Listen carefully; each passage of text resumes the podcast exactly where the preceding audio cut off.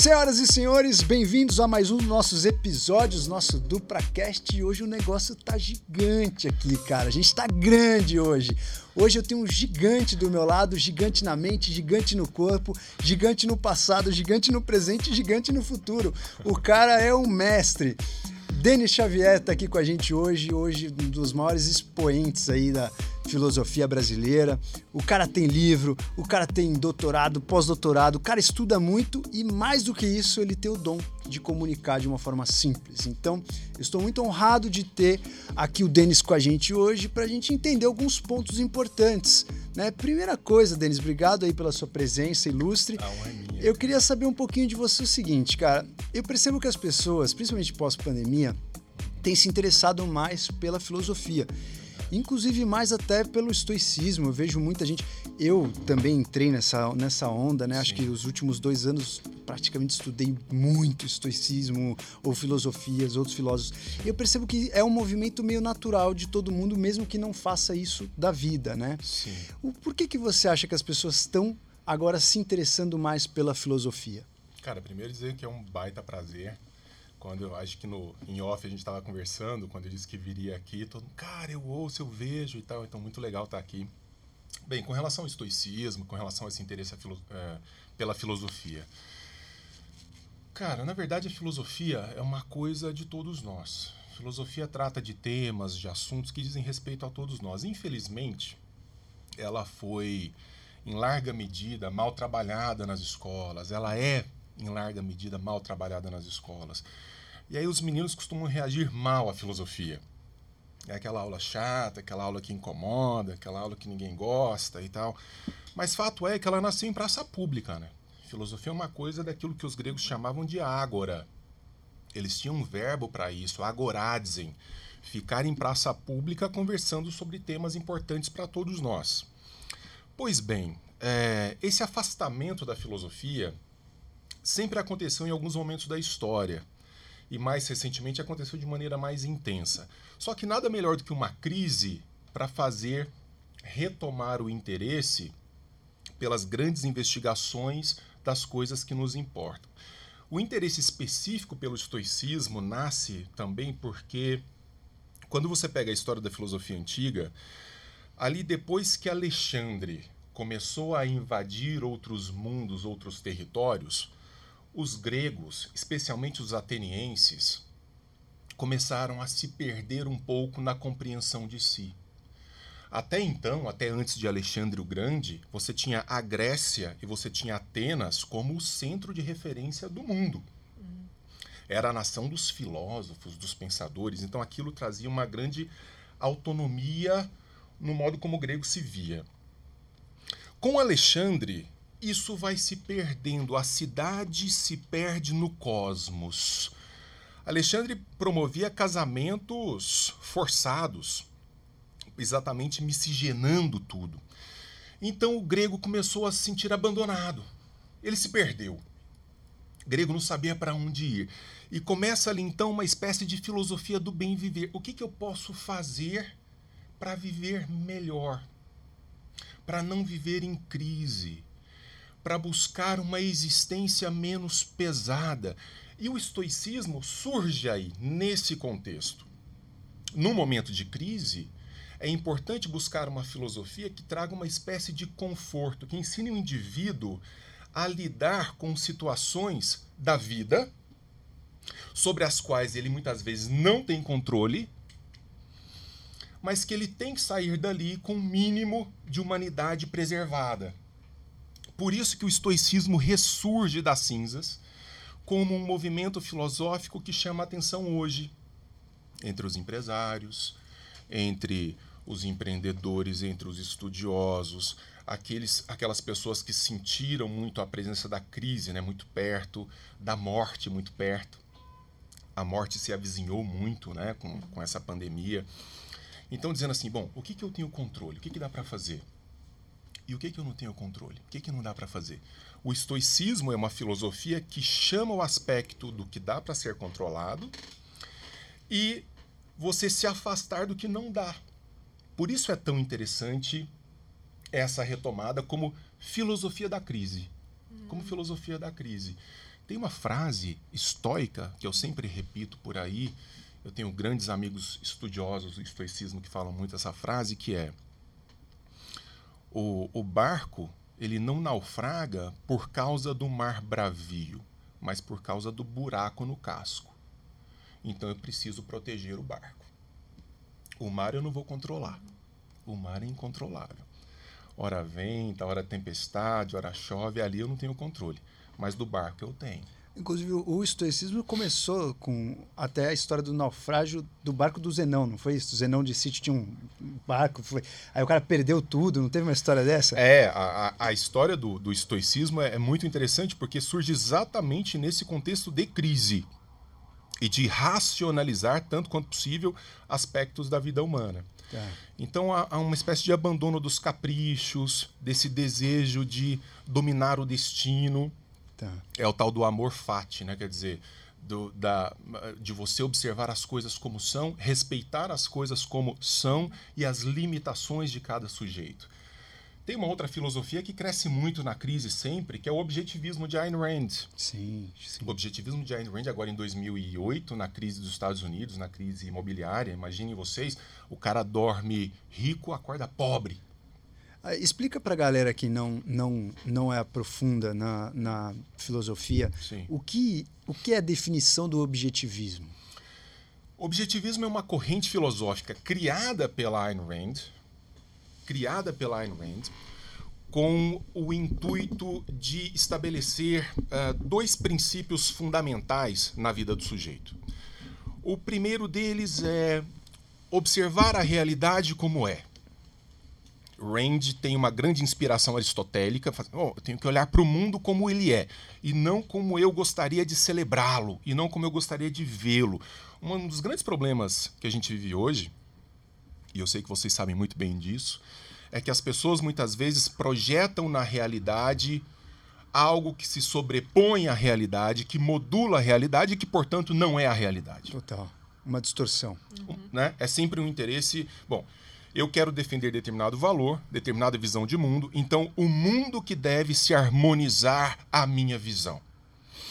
Os meus sentimentos, o mundo deve responder aos meus sentimentos, às minhas emoções. Só que o mundo não responde a nada disso. a nada disso. E o objetivismo, antes de tudo, por isso chama-se objetivismo, olhar a realidade objetivamente. A é igual a A. Isso aqui é um copo com água, não é uma taça com vinho. Primeiro, reconhecer a realidade. Segundo, afastar do cálculo, na leitura da realidade, o máximo possível, tudo aquilo que distorce essa visão da realidade. Portanto, tudo aquilo que é irracional. O apelo ao sobrenatural, ao místico, ao fantástico, a tudo aquilo que tira o meu foco de captação racional dessa realidade. E quando você aprofunda nessa visão, claro que desenvolve-se a partir daí toda uma ética, o modo como eu me vejo enquanto indivíduo. Então, por exemplo, uma coisa que Ayn Rand vai, vai celebrar bastante é a ideia do indivíduo egoísta. Nós temos que ser egoístas porque nós somos egoístas por natureza e todo o processo formativo que nós recebemos no sentido de forçar uma existência altruísta viola a natureza humana, mas não é o egoísmo esse que sai passando por cima dos outros, ignorando todo mundo. Não, é um egoísmo racional. Porque o egoísmo racional é o egoísmo do alto interesse. Uhum mas no meu interesse pode estar o outro. Pode. Não necessariamente estará, mas ele pode estar.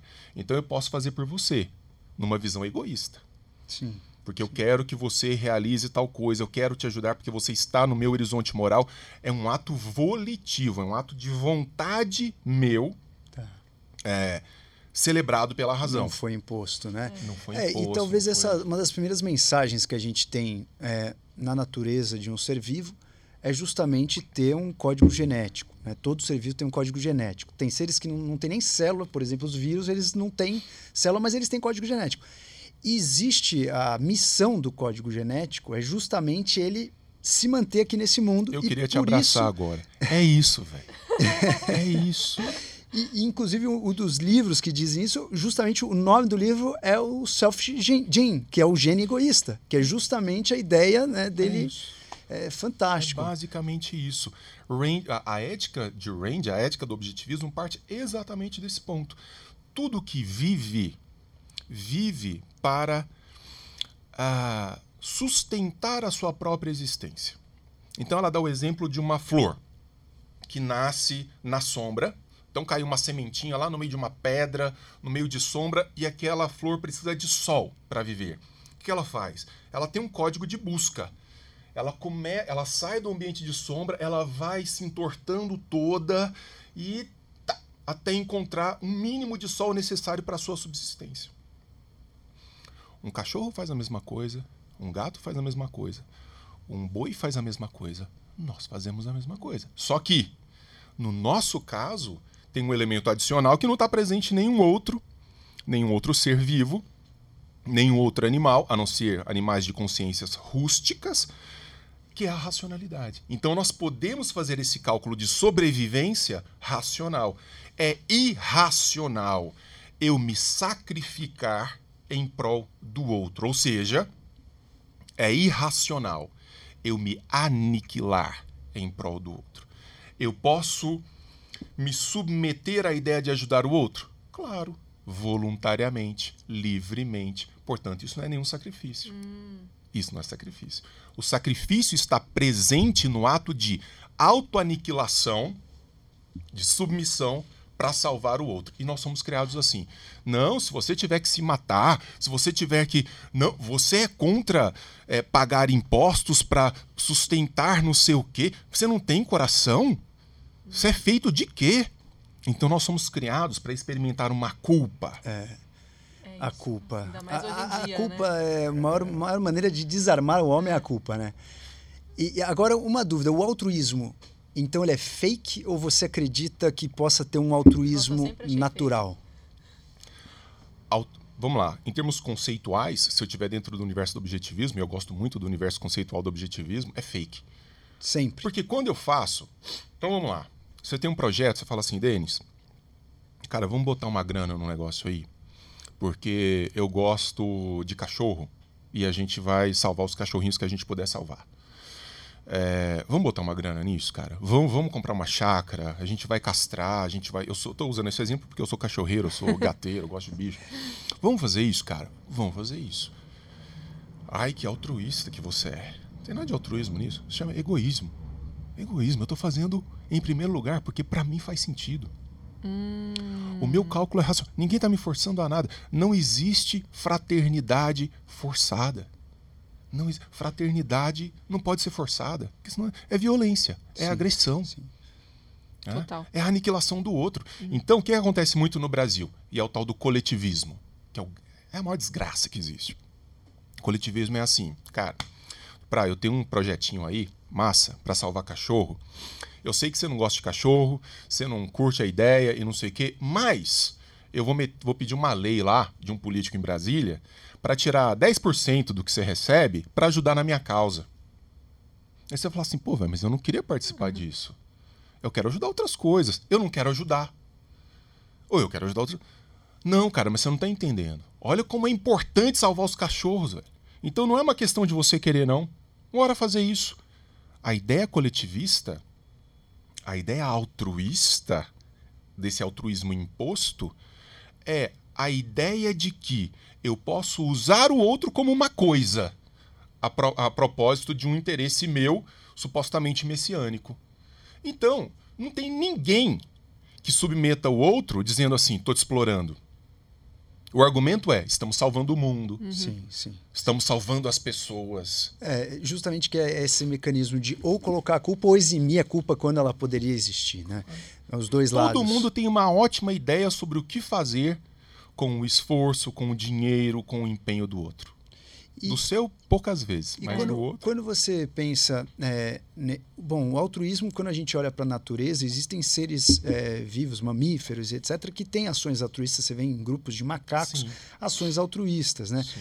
É, tem aquele aquela famo, famoso experimento, né, de que você coloca em dois trilhos do trem, cinco pessoas em uma, uma pessoa no outro. O trem vai ter que matar uma das um é. dos dois grupos vai ter que matar. E você tem o poder de tirar o trem que ia matar cinco pessoas para matar só uma. É. E que as pessoas percebem que quando você faz isso através de um botão, maioria das pessoas desviam o trem para matar uma pessoa só. Sim. Quando você faz isso empurrando uma pessoa, por exemplo, imagina você fala, tem que empurrar uma pessoa na frente do trem para ele parar antes e não matar cinco. O ser humano não consegue não fazer. Consegue.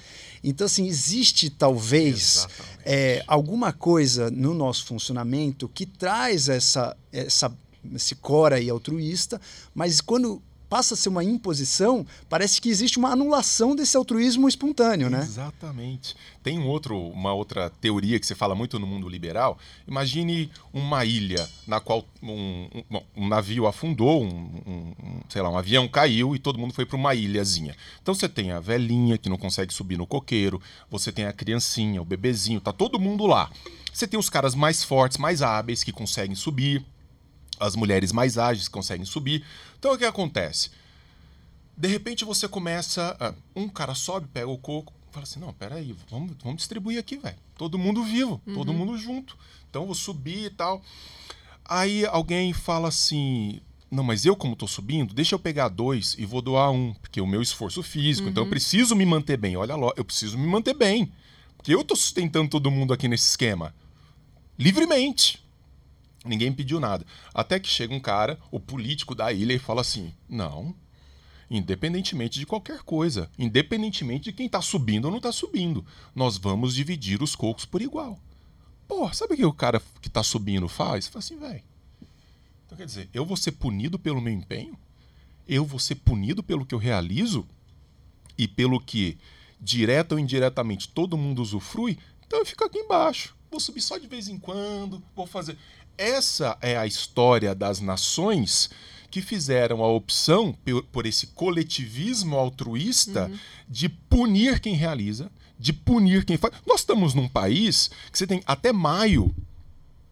Então você fica cinco meses do ano pagando impostos uhum. para sustentar uma máquina de tamanho indizível uh, com o pretexto de altruísmo. Tipo, ah, vamos ajudar. Só que acontece na prática é que o empreendedor fala assim, velho, não dou conta, não, não, consigo manter essa uhum. marca. Eu estou sendo punido. Né? Eu, eu que quero construir, eu quero gerar riqueza, eu estou sendo punido. Então é isso. Essa ideia, o cara começa a se sentir e fala, velho, não faz sentido eu fazer esforço. Porque todo esforço que eu fizer, o cara vem e tira de mim.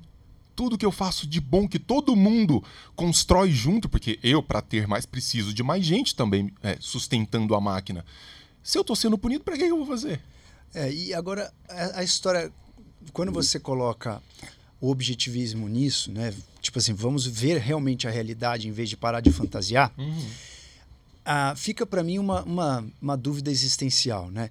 Eu, eu, lembro que Descartes começou com essa história de procurar a razão, né? Vamos, vamos esquecer o que não está provado, vamos buscar a ciência. Ele foi um dos precursores da ciência Exatamente. na filosofia e na humanidade. E uma das coisas que eu me lembro que eu li do Descartes foi que ele fala o seguinte: a aritmética e a geometria uhum. são muito bem-vindas porque 2 mais 2 são 4, você sabe sempre que, você, que é 4 e sempre será 4. Mas quando você trata-se da medicina, quando você vai para um campo da, das humanas tal, isso. você já tem uma coisa mais subjetiva, que claro. nem sempre é isso e nem sempre é aquilo. Claro. E aí eu lhe pergunto qual seria o limite entre uma realidade objetiva uhum. e uma realidade subjetiva? Porque o limite também não pode ser turvo. Tá. Você falou assim: esse copo é um copo com água. Uhum. Aí falou: tudo bem, imagina que daqui a 30 anos chegam cientistas e falam assim, essa água, se eu esquentar Boa. ela a tantos graus, ela vira vinho. Boa. Entendeu? Boa. Então, na verdade, se eu voltar Perfeito. um tempo atrás, eu falo assim, cara, mas então não era água. Uhum. Você entendeu? Sai da, da, da objetiva, você entendeu? Eu gosto, por isso que eu gosto mais de Aristóteles do que de Descartes. Porque Aristóteles, 2500 anos atrás, diz o seguinte: existem universos diferentes da realidade que demandam métodos diferentes de apreensão. Eu não posso exigir de um político ou de um orador o grau de certeza e segurança que eu exijo de um matemático. Outro dia, meu pai me mandou uma mensagem e falou: liga a televisão aí. Que isso, cara? Tá passando? Não, tem um foguete pousando de ré. Era aquela primeira experiência do Deck Space Sim, e tal. sim, uma- Falei, o quê? Isso aqui é fake, né? Uma animação. Ele falou, cara, tá acontecendo ao vivo, olha isso daí. Aqueles caras, quando vão fazer cálculos, eles não ficam assim, ó, moçada, mais ou menos é isso aqui, hein? Vamos lá, agora nós vamos rezar aqui. Não, eles falam o seguinte, ó. Tanto de combustível, tanto de potência, velocidade, força, não sei o quê. E essa merda vai pousar de ré. E pousa de ré. E pousa de ré. O cara solta um foguete daqui, ó, vai resvalar no planeta tal, depois vai viajar não sei quanto e vai abrir o paraquedas. Isso vai fazer. Quando você vai voar, você não fica assim, pô, tomara que os caras fizeram o cálculo certo. Você sabe que eles fizeram, o avião vai voar e tudo, beleza. Quando cai, por mil outras. Agora, quando a gente fala de humano, quando a gente fala de realidade humana, não dá para matematizar comportamento humano. Não dá para matematizar. Só que entre aquilo que eu celebro como uma possibilidade remota e aquilo que se mostra mais efetivo, se mostra mais efetivo por causa dos fatos. Você pode ter mil ideias se batendo uma com a outra. Qual é a última palavra sobre as ideias? Os fatos.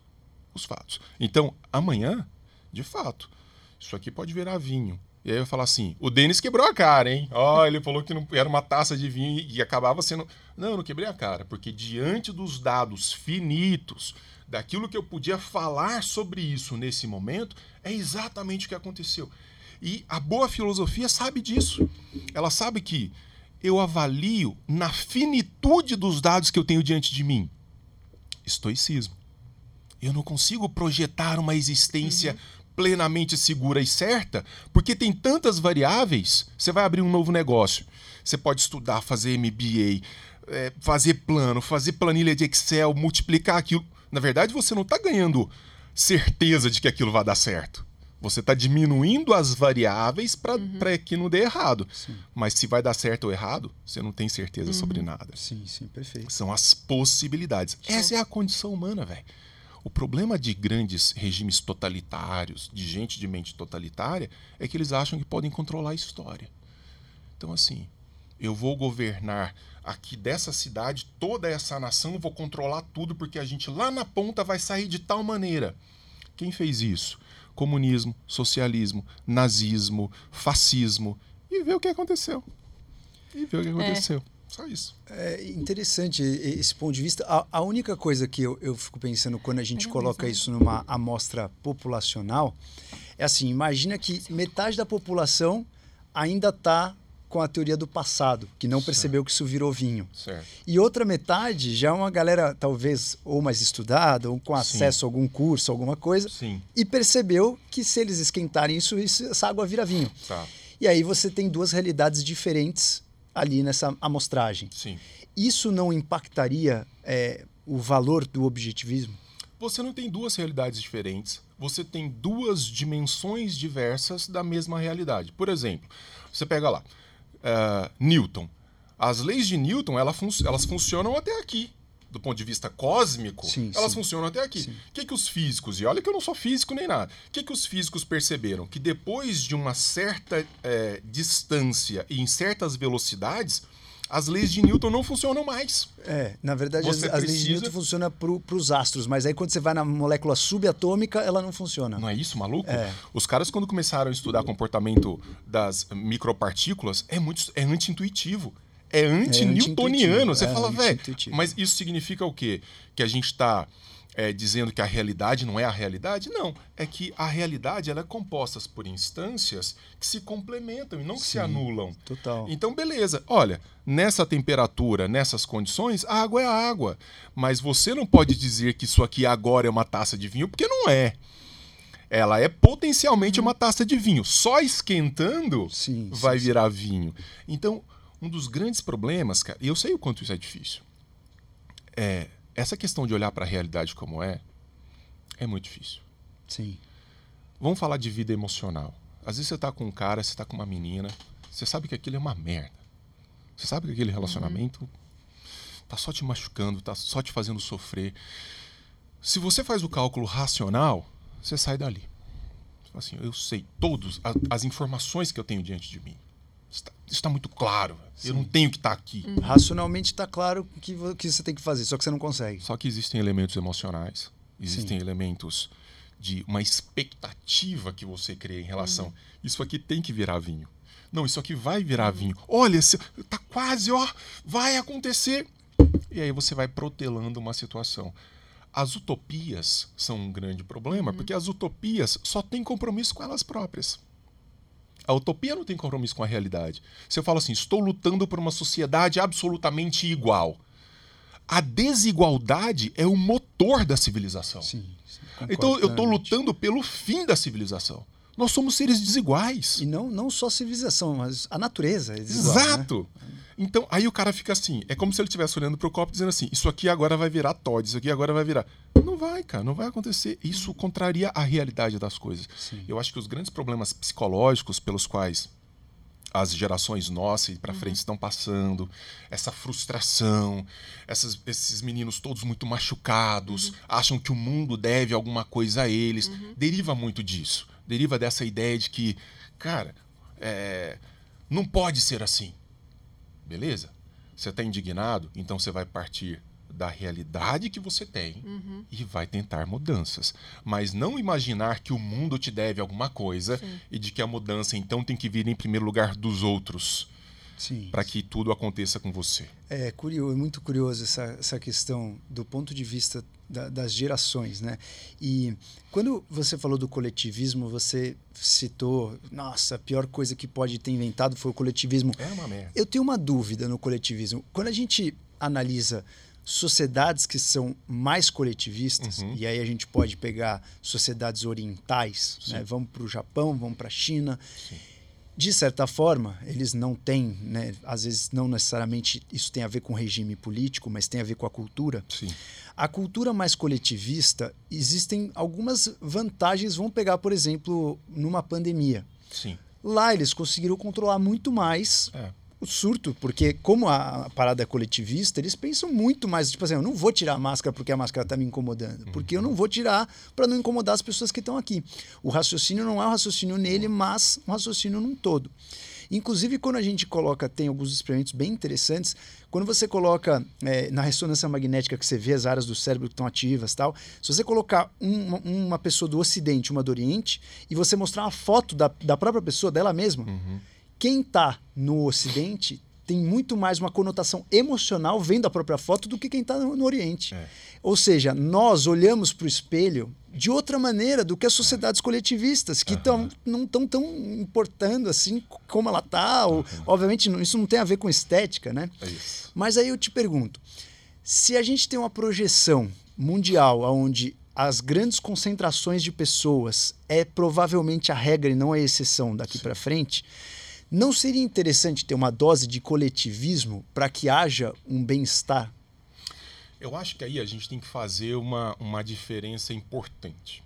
Quando eu falo, ou quando a gente faz uma crítica ao coletivismo, nós falamos de coletivismo enquanto a submissão forçada uhum. do sujeito ah, tá. a um grupo, a um governo, a um Estado, a uma categoria de pessoas, assim por diante. Quando eu falo de um processo educacional que faz com que eu tenha consciência livre e voluntária do meu papel enquanto cidadão, porque nós somos seres sociais. Uhum. Sim, sim, A gente não pode falar assim. Quando eu falo anticoletivismo, eu não estou dizendo, então, gente, todo mundo enfiado nas suas cavernas, uhum. nos seus apartamentos, viver com as pessoas é muito ruim, pelo amor de Deus. A vida em sociedade é uma coisa maravilhosa. Uhum. Né? Nós resolvemos os nossos problemas, nós uhum. fazemos amizade, nós prosperamos em sociedade. Uhum. O que eu estou dizendo é a submissão forçada, coagida, seja culturalmente. A ideia hoje que se fala muito, o cancelamento, né? O cancelamento uhum. do sujeito. Por que, que você cancelou o sujeito? Ah, porque ele é um negro de alma branca. É. Isso é porque ele está se relacionando Percebe? com a branca. Fala assim, espera aí. É. Então, o negro eu, eu coloco no grupo dos negros por conta de uma característica acidental, que é a cor da pele, porque poderia ser qualquer outra cor da uhum. pele, isso é uma característica absolutamente uhum. acidental. Eu, colo eu caracterizo daquela maneira. Então, ele tem que pensar como grupo, ele tem que agir como grupo, ele tem que aceitar as regras do grupo, porque senão ele é uma excrescência, ele é um monstro. Isso acontece demais. Demais, demais. Então, essas sociedades, é, o que eu percebo é um grau de evolução do processo educacional e de percepção da vida em sociedade, uhum. mas de adesão livre. Lembra que na Copa do Mundo, quando os, o, acabava o jogo Japão e não sei o quê, aí começaram a filmar os japoneses catando lixo na arquibancada? Sim. Sim. Todo mundo, os caras, todo mundo indo embora. E não é falar assim, ah, os brasileiros, para falar mal de brasileiro. Todo não. mundo. Alemão, francês, uhum. os caras indo embora, os japonesinhos recolhia. Exatamente. Nas escolas, eles são ensinados. Eles, não tem faxineira escola, é. não, hein? Eles lavam uhum. o banheiro. Os meninos usam o banheiro, os meninos lavam o banheiro. Isso é um processo educacional para dizer assim: olha, outro vai usar depois de você. Sim. Ele quer pegar o banheiro limpo como você pegou. Isso é educação, você não tem que impor. É processo uhum. educacional. Uhum. Você pode ver, os países mais mal educados são os países com maior corpo de lei. Os países mais bem educados não precisam de excesso de lei. Sim. Claro, claro. Porque as pessoas não precisam ser regradas em cada comportamento é. milimétrico da sua existência. Total. Você pega a Constituição Americana, é uma folha assim. Você pega o que nós produzimos de lei de 1988 para cá, você, você enche esse prédio de quantos andares aqui? Você enche ele e tem de papel. umas coisas bizarras, né? E quando você é. tem lei para tudo, você não é. tem lei para nada. Não tem lei para nada. É, e, e, e tem uma coisa interessante também, né? É, você que defende bastante a parte do pensamento liberal, essa é uma dúvida é, bem interessante, né? Se a, a população não tem uma cultura, porque quando você fala do liberalismo, você parte do princípio que existe né, uma cultura, um bom senso, uma educação, etc. Sim. Sem isso, você não consegue aplicar não. Os, os, conceitos liberais. Não. Então, como resolver para ter o liberalismo, você precisa ter primeiro educação, Sim. cultura, etc. Então, como resolver isso no Brasil se você sonha um dia em viver num país liberal? Onde é que os coletivistas começaram atacando? Na economia. Eles começaram atacando na economia. Uhum. Vamos planificar, não sei. Quando eles viram que não dava certo, eles perderam na economia. O marxismo perdeu na economia. Uhum.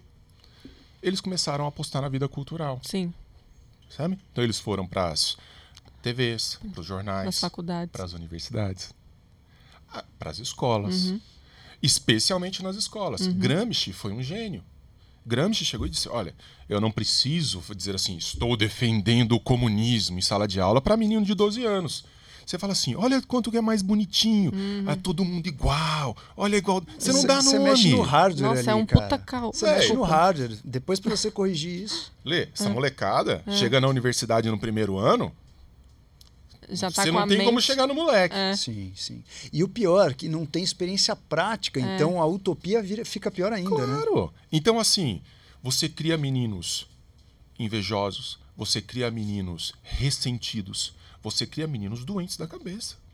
Que olham o sucesso do outro como um malefício. A presença daquele cara que tem sucesso na minha vida é uma ofensa. É. Porque olha o tanto de gente passando. Mas ele não entende que quando você tem um homem armado de uma visão que constrói, ele está trazendo toda uma sociedade com ele. Esses caras acham, por exemplo, que economia é jogo de soma zero. Que quando o Duprá fica rico, ele está deixando o outro pobre. Sim. Eles não entendem que nós estamos criando novas riquezas que vão trazer mais.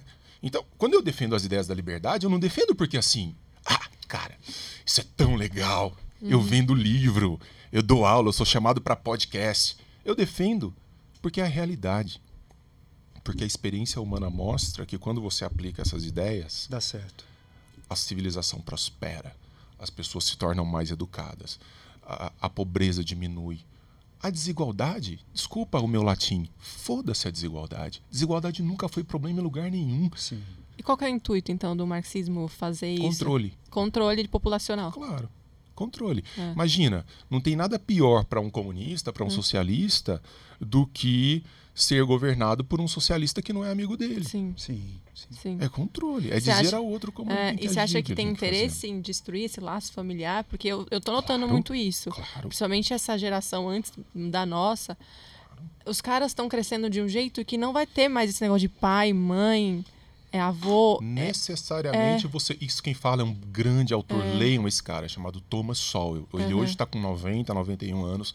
Ele fala: Os coletivistas, um dos propósitos fundamentais do coletivismo é exatamente dizer o seguinte: ninguém solta a mão de ninguém. Aham. O nosso grupinho, se a sua família, o seu pai, se essas presenças têm que ser relativizadas na sua vida, relativize. Relativize, não tem isso. É, Você tira autoridade, na verdade, né? Isso, Entendi. isso dá Cara, autoridade para cada vez uma pessoa só e entrar mais na, naquela mente, fazer. Então, brother, se não for pela educação, se não for por um processo de instrução, instrução racional, ou seja, a gente começar a entrar mais na escola, a gente começar. E eu não estou dizendo assim, é, eu sou professor universitário, então chegar, eu não quero mais que ensinem os coletivistas na universidade. Eu quero que ensinem, mas eu quero que ensinem Hayek, Rand, Thomas Sowell, Rothbard, Friedman. Eu quero que o cara tenha um quadro mental amplo para que ele fale assim: ah, beleza, tem tudo isso, então eu vou por aqui. Por que, que esses caras têm tanto medo da gente falar, de ter espaço? Porque eles sabem que eles vão tomar coco. É capaz que até boicotem esse vídeo. É possível, é possível. Assistam logo. Não É duvido, não possível. duvido. É, é bem bem possível. possível. É. Tá? Então é isso. E, e- e você citou uma coisa aí da era, né? Da, da- você falou muito, e a Rand fala da era da inveja. né? Estamos na era da inveja. Duas coisas que eh, eu queria o seu parecer assim. Estamos na era da inveja. No Brasil, parece que isso é um pouco mais apimentado, né? As pessoas Ah, é. aqui parece que têm mais raiva do que Ainda o mais outro com as tem. redes sociais, né? Aí, isso, essa é a segunda coisa que eu ia colocar no, no molho. Dona Leide antecipou. Aí as redes sociais permitiram com que hoje eu possa ver o lifestyle do Denis aqui. Ó. Hum, ó, o Denis comprou um carro novo, cara. Olha lá. Então, como que você vê as redes sociais e o panorama que hoje o Brasil tá? É, e, e- obviamente a Randy foi com- completamente atemporal, né? Porque ela falou isso antes disso tudo, né? Ela teve aí uma Exatamente. visão. Então, como que você vê isso tudo que está acontecendo e você que é um super estudioso, para quem nos ouve aí, o mestre Denis, ele que foi o cara que fez um livro da, da Randy, fez dois livros, né? Já é o seu É. segundo livro da Randy, É, né? é. Cara, e obras incríveis, incríveis. E olha como que eu, eu, eu sou otimista. não, Otimista não, otimista sou meio abobado, mas como eu sou um realista esperançoso. É, os livros da Ayn Rand, um que eu lancei é, no- no- com um grupo, com apoio de um grupo maravilho- maravilhoso, é, que chama-se Ayn Rand e os Devaneios do Coletivismo, virou um best-seller. Ou seja, É. nós, nós estamos falando com uma, uma galera aí, hein? Sim, Tem fantástico. uma Graças a galerinha que tá Fantástico. chegando e tal. Esse aqui que eu vou dar para vocês Olha. é o Farmácia de Ayn Rand, tá caminhando para best-seller. Eu li Que esse honra! fantástico, esse Tá livro indo, fantástico. tá indo. Então, assim, nós Olha lá, temos motivos para motivos para chegar. É, mas, mas voltando à, à pergunta que você está me fazendo, Da inveja, né? da inveja. Cara, uma vez eu estava vendo uma entrevista no Roda Viva e eles estavam entrevistando. Eu não me lembro se era um político, já faz muitos anos isso. Eu não lembro se era um político ou se era um intelectual. E alguém perguntou para ele assim, porque ele tinha contatos na academia sueca que ah, confere o prêmio Nobel. Ele falou assim: por que, que brasileiro nunca ganhou um prêmio Nobel? E aí esse cara na, no Roda Viva falou assim: por um motivo muito simples. Eu tenho contatos na academia sueca e toda vez que nós falamos em premiar um brasileiro, um grupo enorme de brasileiros vem falar que não tem que dar um prêmio para esse Que cara absurdo. por causa disso, por causa daquilo, porque ele fez isso, porque ele foi contra aquilo, porque ele foi a favor daquilo outro. Cara, completamente Que esperado. absurdo. Sacou? Completamente esperado. Já era para ter É acontecido isso. muito antes. Nós tivemos nomes na ciência, na cultura, na literatura. Gente que mereceu o prêmio Oscar, o Oscar é ótimo. O Nobel há muito mais Concordo. tempo. Por que, que não tem? Porque nós somos retroalimentados. Mas o que, que retroalimenta essa visão da inveja, né? do ressentimento? A gente tem prêmio Nobel, né? Não temos. O Nicoleles não é prêmio Nobel? Não é. Não é? Não é. Eu não sei por que, que eu tinha essa ideia que É, o Nicoleles era não. prêmio Nobel. Ele ganhou um prêmio científico e tal, importante Tá. e tal, mas não é o Mas não Nobel. foi o Nobel. Não foi o Nobel. Então, assim, porque, porque nós somos banhados no rio do coletivismo. Tá. E no, e no rio do coletivismo, ninguém pode se destacar. Outro dia eu falei na universidade, assim, para um colega dentro de sala de aula, eu falei assim, moçada, nós temos que lutar pela excelência do ensino na universidade. Um colega com doutorado, pós-doc, chegou e falou assim, Denis, nós não podemos nem usar essa palavra dentro da universidade. O quê? Não posso falar em excelência dentro da universidade? Oprime as pessoas. Nem meritocracia. Machuca as pessoas. Machuca. Produtividade, empenho, machuca. Porque tem as pessoas que não podem entregar com excelência. Então, na visão desses caras, é assim. Eu vejo o Michael Jordan jogando, eu falo, puta jogador monstruoso, melhor jogador da história. Corta as duas pernas dele. corta as duas pernas dele. Ele vai se destacar. Porque ele tá ofendendo quem não joga como ele. É, nivelar por baixo. Né? Nivelar por Nivelar baixo. por Só baixo. tem como nivelar por baixo. É. E Não se, tem como se as sociedades todas fossem, fossem assim, a gente não teria grandes invenções aí da modernidade, É. não teria antibiótico, não teria cirurgia, não teria Não teria iPhone, iPhone, não teria nada. Você não pode punir o cara por ter sido hábil naquilo que ele faz. Então, se esse podcast vira um sucesso, é resultado de trabalho, do conteúdo e da entrega. Não, Não, pode chegar um falo- agente burocrata e falar assim: "Eu vou te punir te cobrando um imposto sobre podcast. Porque você está fazendo dinheiro, porque você está tendo sucesso com isso. É A- é Agora, hétero, a dona Lidia perguntou uma coisa bem, bem interessante. é, que você falou assim, por que, que eles fazem isso? É só por controle? Cara, você acha que é só por controle isso? Ou, ou talvez isso seja até uma reserva de mercado? Assim, ó, eu percebo muita gente que tem essa, essa ideologia igualitária. Sim. Quando você pergunta se a pessoa gosta de trabalhar, geralmente ela não gosta de trabalhar, né? tipo assim, Ela não tem nem tempo é, para trabalhar. você gosta de trabalhar, é não, cara. é, articulação. trabalho. é, Então, mas assim, eu- talvez não seria um medo dessa pessoa ir para um mercado competitivo ou, ou alguma coisa no sentido de uma reserva de mercado, tipo assim, a vitória não é uma vitória minha. A minha vitória, na verdade, é a derrota do outro, em vez de ser a minha vitória. Deixa eu contar uma história. Eu fui. A minha vida estava muito boa, muito organizada, prosperando, um casamento feliz, cachorrinho tal. Eu falei assim: deixa eu dar uma ferrada na minha vida. Eu vou ser candidato a reitor de Universidade Federal. Aí, pô, é isso mesmo? Sim, eu vou dar uma ferrada geral. Eu quero acordar puto. Aí eu fui ser candidato a reitor da Universidade Federal de Berlândia, minha alma mater. Aí, minhas pautas ingresso de iniciativa privada, produção. É, vamos para cima, moçada. O que, que faz as grandes universidades serem as grandes universidades? É o meu foco, é isso aqui. Cara, eu participava de debate assim, você via até o olho do câmera, assim, o olho do câmera assim. O que, que esse cara tá falando? Isso é de outro mundo. Falar em inserção de mercado de trabalho, trazer as indústrias e não sei o quê. O que, que esses caras, o que, que esses burocratas da academia querem? Eles querem o salário está garantido. O status quo. Não importa se tem pandemia, não importa se não tem pandemia, não importa se o mundo vai acabar, se não vai acabar. Primeiro dia útil do mês, pum, salário, legal, tá caindo, beleza. Se eu coloco alguém que depende de competição dentro da universidade, eu vou trazer um mecanismo de gestão para dentro da universidade que não me interessa. Sai do conforto. Porque, como diz o próprio Thomas Sowell, que eu citei há pouco, ele vai dizer: qual que é o único lugar do mundo onde você pode defender ideias que não prosperem e não ser punido por isso? Dentro de universidade paga com dinheiro público. O professor tá lá com a camiseta do Che Guevara, O boné do MST. defendendo umas merdas horrorosas de ideias Que nunca deram certo. que na e não vão dar. Não deram e não vão dar. Você acha que não vai dar pelo caminho que a gente tá Não andando? tem como dar. Não tem como dar, porque isso é como você olhar para um cachorro e falar assim: um dia vai voar. Sim. Isso é contra a natureza humana. Nós somos seres livres de competição. Você nunca viu um jet ski americano indo para Cuba porque lá tem garantido ração, escola mais ou menos de merda, atendimento médico mais ou menos de Não. merda. É o uma cara sai de lá e vai para Miami É que eu tentar uma vida absurda. A visão que eu não tenho, vai. assim, uma impressão, aliás, é que ah, o pessoal mais de esquerda, eu sempre falo de esquerda, marxista, mas eles fazem muito barulho na internet, então dá a impressão que eles são muito maiores. E eu tenho a impressão que essa galera tá tomando uma, uma, uma proporção enorme, assim.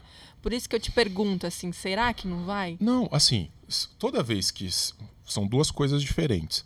Se eles tentam forçar esse modelo, todos nós vamos pagar, inclusive eles, Sim. aqu- aqueles que não fazem parte do, do, do esquema, do esquemão, vão pagar. Porque não existe almoço grátis, entendeu? Não tem como você aplicar essa realidade e achar que ela vai funcionar. É, no mais das vezes, o que acontece é um grande discurso de propaganda porque ele soa muito bem. Sim, sim. E as empresas estão ata- aca- acatando isso, Esse né? discurso soa muito E bem. o negócio continua igual, mas maquiado, né? Ele toca na emoção, ele não Sim. toca na razão. Se eu chego para você e falo assim, é, vamos é, colocar uma lei que obrigue que exista cotas para não sei o quê. O cara, ele não fala, peraí, deixa eu pensar racionalmente sobre isso. Vamos, vamos pensar nos efeitos disso. Ele não faz, ele fala assim, ah, é verdade, né? Ah, tadinho. Implementa. Só que é aquilo que Bastiat, um outro grande autor do século XVIII, século XIX, diz assim: é o que se vê e o que não se vê. O problema é que às vezes você propõe uma coisa que você fala assim: ah, que legal. Aí você só não está vendo o monstro que você está criando a partir dali. ele só chega um pouquinho mais tarde. Sim. É preciso aprender com a experiência humana. Então, não é porque a gente não tem coração. As ideias que eu defendo são as ideias que, historicamente, mais combateram a pobreza, mais trouxeram gente, pessoas educadas, pessoas com acesso à saúde. Então, a pauta verdadeiramente social é uma pauta liberal. Só que ela não é emotiva. Ela não é. Porque você tem que fazer um filtro E racional. emotivo é o que vende, cara. É emotivo Sacou? que vende. A gente sabe, né? no- nos lançamentos de curso, a, No gente, não, a gente é. não faz é, gatilhos, é emotivo, e emotivo é o que vende, É cara. É o emotivo que vende. Agora, tem mais uma, um tempero nessa jogada aí, nessa nova modernidade, que é a, a questão né, do, do meio ambiente, que se por um acaso nós não tivermos é, o mundo próspero o suficiente, quando você não está próspero, você não está se alimentando, você está preocupado com o meio ambiente? Não, cara, você É. quer sobreviver. Exato. Então a gente vai ter que implementar uma necessidade aí de ter uma certa prosperidade, Sim. sair pelo menos da pobreza, para poder também cuidar da terra. Sim. E uma coisa que é, você estava comentando em relação aos tipos de regime.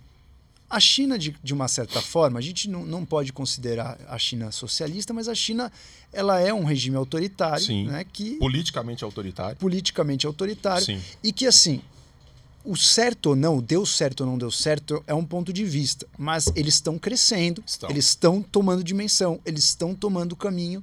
Então, de certa forma, a gente poderia considerar um regime de sucesso Sim. existencial. Sim. E aí, o que, que você, é, um liberal, olha isso e, assim, ao que você deve, eu, eu Uhum. tenho algumas opiniões, mas eu queria saber a tua, ao que você deve esses sucessos da China e por que, que isso não pode ser replicado em outros lugares?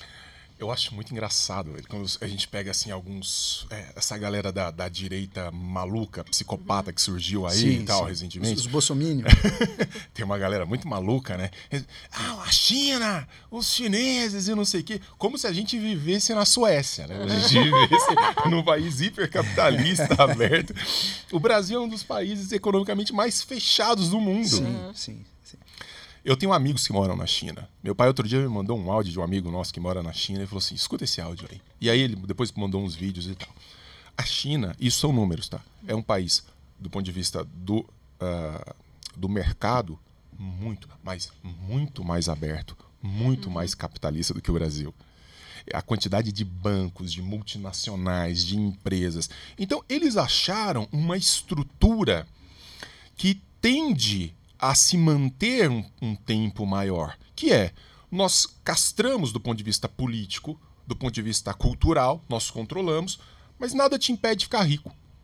Não, lá eles têm meritocracia gigantesca. Nada te impede. É. Então você abre sua empresa, eu não vou me meter, eu vou tirar lá um impostinho que nem chega perto do que, é- do que é cobrado aqui e tal, e vou deixar você tocar sua vida. O que, que eu não quero? Que você queira democracia, que você queira voto, não sei o que lá. Isso você não vai se meter, velho. Porque se você me meter é cacete. Sim. Então eles construíram um regime híbrido que é sui generis e que só existe ali daquela maneira. Sim, sim. É, é o ideal? Tá muito longe de ser, porque nós liberais gostamos de ver liberdade, não tem meia liberdade. Ou você defende a liberdade como um todo, ou não defende a liberdade. Para nós foi assim. Só que, por exemplo, aconteceu no Chile. Muitos liberais são criticados porque, à época, a chamada Escola de Chicago foi convidada pelo general Pinochet, era um ditador miserável, sanguinário, filho de uma égua que adorava livre mercado. Falou assim: eu não quero regime socialista no meu país. Quem são os fodões do mundo hoje estudando livre mercado? Escola de Chicago. Chamou os Chicago Boys. Até o Paulo Guedes, que até ontem era liberal, virou um joguete é, merda na mão do governo, coitado, se perdeu completamente, Ah, tava- mas até ontem Pressão, era um né, puta provavelmente, liberal. Eu, eu, o Paulo Guedes mexia com, com o meu lado homossexual. Eu olhava o Paulo Guedes falando, velho, é isso aí, pô. É isso, Eu esse estava homem. postando nele também. Esse homem maravilhoso. e de repente virou essa desgraceira que virou. Mas aí o que os Chicago Boys fizeram? Foram pra lá com o seguinte intuito: falaram, velho, a sociedade, a, a, a realidade é uma merda. Às vezes não dá pra fazer tudo. É um filho de uma égua, de um ditador. Mas se ele quer livre mercado, isso significa dizer que nós podemos salvar muitas vidas aplicando essas ideias, que foi exatamente o que aconteceu. O Chile mais do que qualquer outro país da América Latina, do ponto de vista educacional, econômico, social, fez pum, foi lá para cima e virou Sim. referência para todo Agora, mundo. Agora na pandemia? Bem antes Não, da pandemia. Antes, é. Bem antes da pandemia. Agora o que aconteceu? Prosperaram, é o um movimento de pêndulo. Prosperaram, livre mercado, criaram riqueza, etc, etc. Agora colocaram um, um, um, um comunista e tudo para não, nós temos que fazer justiça social. Vai Vamos fuder com tudo. E é assim. É. E é assim. Então, é, quem falava isso? Reagan. A gente está sempre a uma geração de perder a liberdade conquistada. Uhum. Então a gente não pode descansar, porque os caras não descansam. Eu trabalho nos bastidores da política de Brasília. Todo. É porque vocês não assistem o, a, o, a TV Câmara. Vocês querem entender o que, ah. que é? Assistam uma semana de TV Câmara. Você pula daqui, ó. É, você tá louco. você pula daqui. É, é interessante, cara, porque é, eu acho que talvez a, a, a modernidade aí traz para nós né, exemplos do que deu certo e do que não deu, mas poucos seres humanos têm a capacidade de olhar o que deu certo e replicar o que deu certo, né? Parece uma burrice, né? No sentido é. de repetição de erro. É. Aí é, você falou um conceito bem interessante é, na, na questão do, do negro de alma branca, né? Sim. Essa, essa divisão em grupos é uma divisão que hoje é cada vez mais comum. Na internet isso é muito visível. E a divisão em grupo dos nós versus eles é muito interessante porque isso fortalece muito o comportamento dentro do grupo. Boa. Né? Quando você tem dois grupos, você tem uma chance de ter paz dentro do grupo, e quanto mais esse grupo ataca outro grupo, mais tem paz internamente. Excelente. Então, assim, é um comportamento humano, isso de né, é evolução, ancestral. ancestral. É. Então, quando a gente traz isso para a modernidade, a gente percebe essa divisão em grupos e que o grupo, quando você se vê num grupo, você se vê com uma sensação de pertencimento, você não é mais uma pessoa que vai morrer amanhã, mas o grupo vai ficar. Então, é. existe toda uma, né, você é apaziguado ali, Exatamente. né? Exatamente. E só que isso é muito perigoso no sentido de você fazer embate com grupos.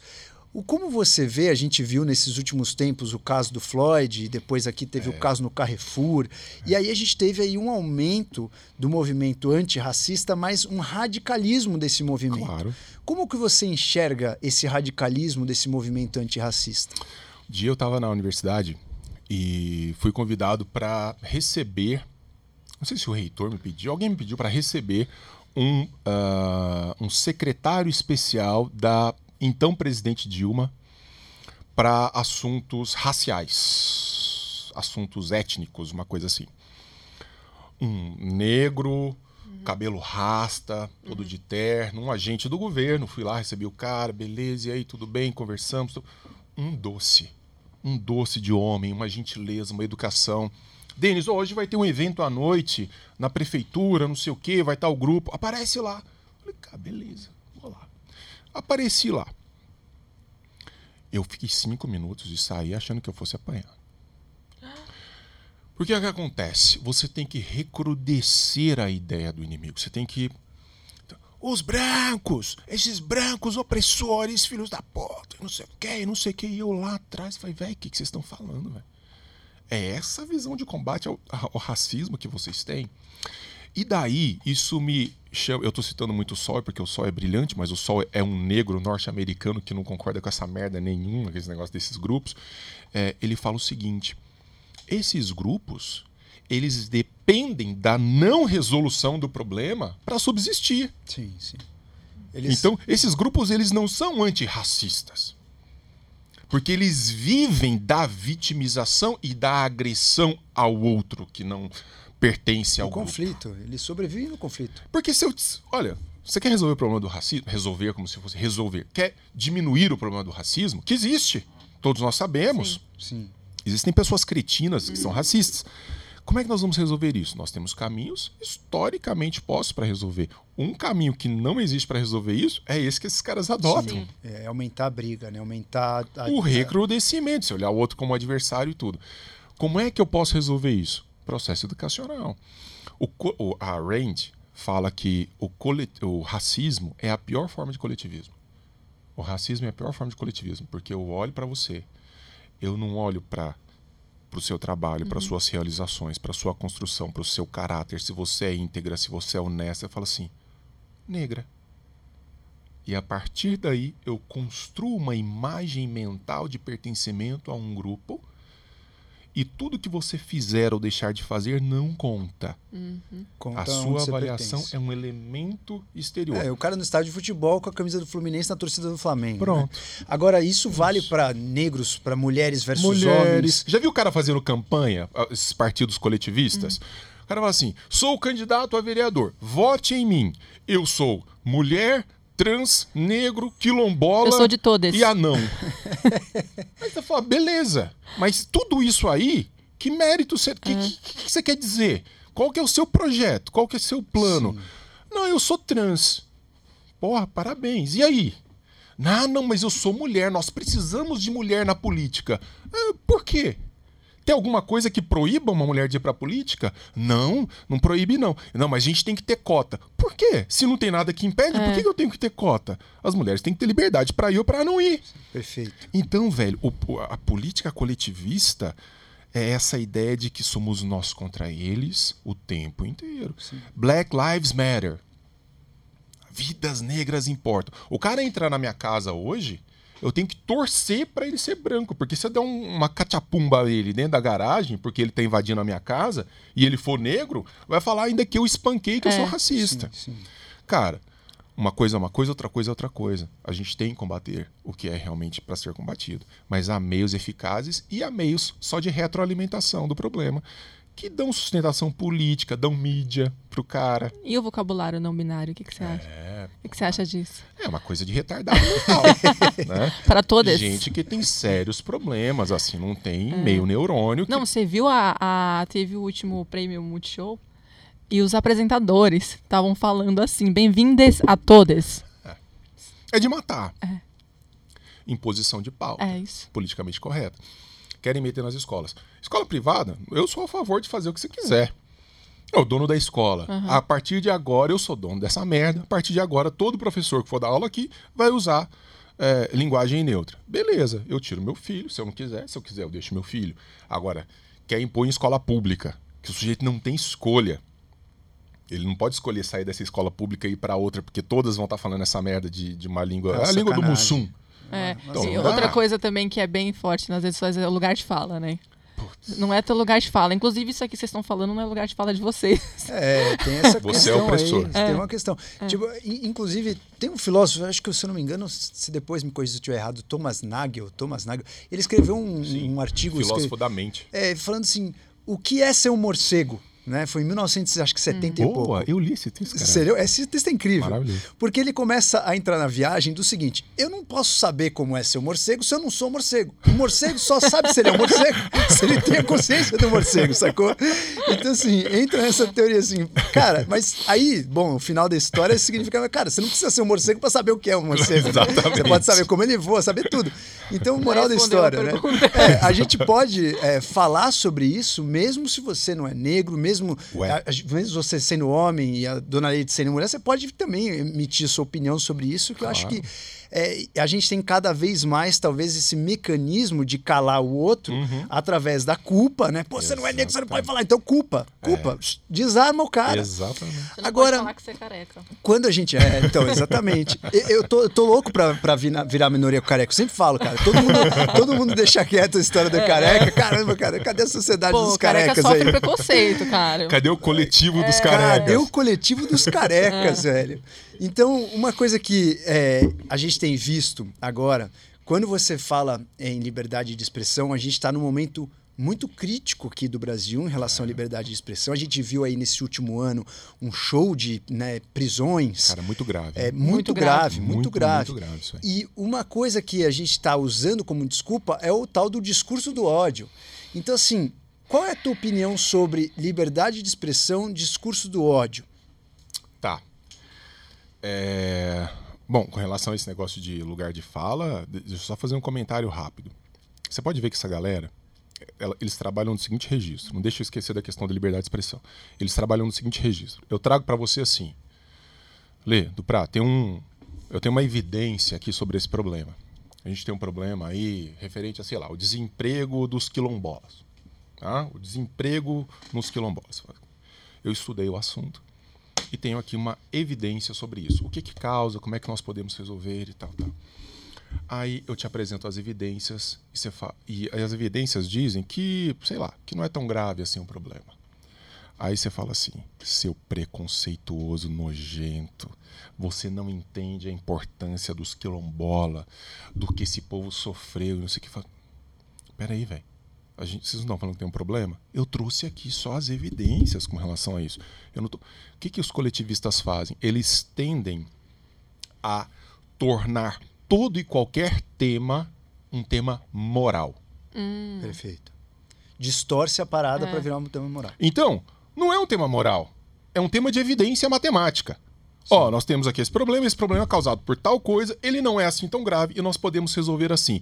Mas se não afeta o outro no modo como ele acha que nós devemos defender a pauta, aí imediatamente, seu racista, seu preconceito. Tira- Eu já fui chamado da de razão, todos né? os fóbicos. Todos os fóbicos. Faltou algum aí, não, né? Carecofóbico. Todos, você imaginar. Todos. Tudo que termina com fóbico eu já fui. Tá. Porque você vem com evidências, as evidências incomodam e você apela para o lado da emoção, Sim. dos Aí sentimentos você tira da razão e leva pra emoção. e leva para o discurso moral. Eles trabalham assim. Pode, vocês fiquem atentos. Eu sei que a câmera está me falando. Fiquem atentos. Quando vocês defenderem uma evidência sobre alguma coisa e se estiver discutindo com um coletivista, ele vai dizer isso para você. Uhum. Você não tem coração. Você não tem coração, não. De alguma forma ele vai colocar isso no discurso. Seu pai deve morrer de, de, de, de, sei lá, de ódio de ter te colocado no mundo. Parido. Percebe? É isso, cara. Sim, é sim. assim. Liberdade de expressão. Cara, esse negócio de liberdade de expressão no Brasil, pra mim, é um dos pontos mais graves que a gente tá vivendo hoje, sabia? Sim. Eu sou muito interessado por política e pra mim é uma das coisas mais graves que a gente vive É, hoje. Eu nunca vi isso, no no meu tempo vivo eu nunca vi alguma coisa disso. Cara, você ter um STF que abre inquérito, que analisa o inquérito que abriu, que julga e manda prender. Sim. Mas isso nem regime inquisitorial. Nem regime inquisitorial. É, loucura. Um ministro do STF que abre o processo, investiga, manda prender, manda soltar. Surreal. Por conta de crime de opinião. Uhum. Do ponto de vista de um bom defensor da liberdade, crime de opinião não existe. O universo da fala, isso desde Aristóteles, hein? a ética nicômaco de Aristóteles. O universo da fala não é o universo moral. Você pode fazer um discurso pró-estupro. Você pode, na- tua opinião você pode. Claro. Você pode Mas fazer um discurso é, Desde que pró-estupro. não fira o outro. Desde que você não estupre. Ah, Não, mas e se você incentivar um cara que não ia ser um estuprador a estuprar? Se ele foi, ele responde por ter ido. Mas aí, é, se é um cara que tem um poder de persuasão gigantesco, Sim. tipo Né? Lula. parte- parte-se do princípio, né? e, Inclusive, no objetivismo, vocês consideram que tudo é levado pela razão. Sim. Mas se a gente estuda uma amostragem gigantesca na população, Sim. Nem todas as pessoas têm o mesmo nível de consciência. Não tem. Né? Tem pessoas que conseguem usar a razão mais do que outras. Sem dúvida. E tem pessoas que são completamente levadas por emoção e que a grande maioria de nós que vive para comer, transar e dormir. Sim. Então, quando você analisa essas pessoas que vivem na base dos instintos primários e das emoções, É elas que paguem. essas pessoas elas vão ser como se fossem uma manobra, né, uma massa de manobra Elas de um cara persuasivo.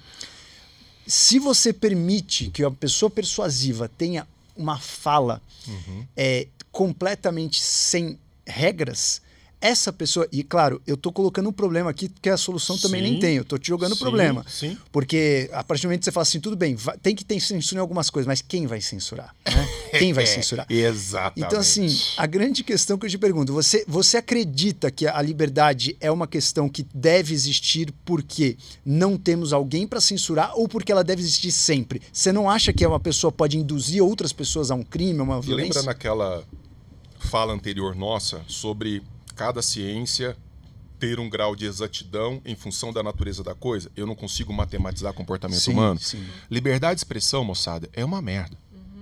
Porque você é obrigado a conviver com o grotesco. Tá. Imagine um cara fazendo um discurso pró-estupro. Imagine um cara fazendo um discurso racista.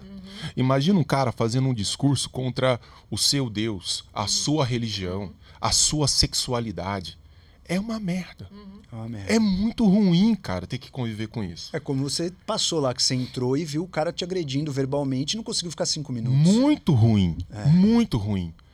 Mas tem uma coisa pior do que isso: tentar regrar.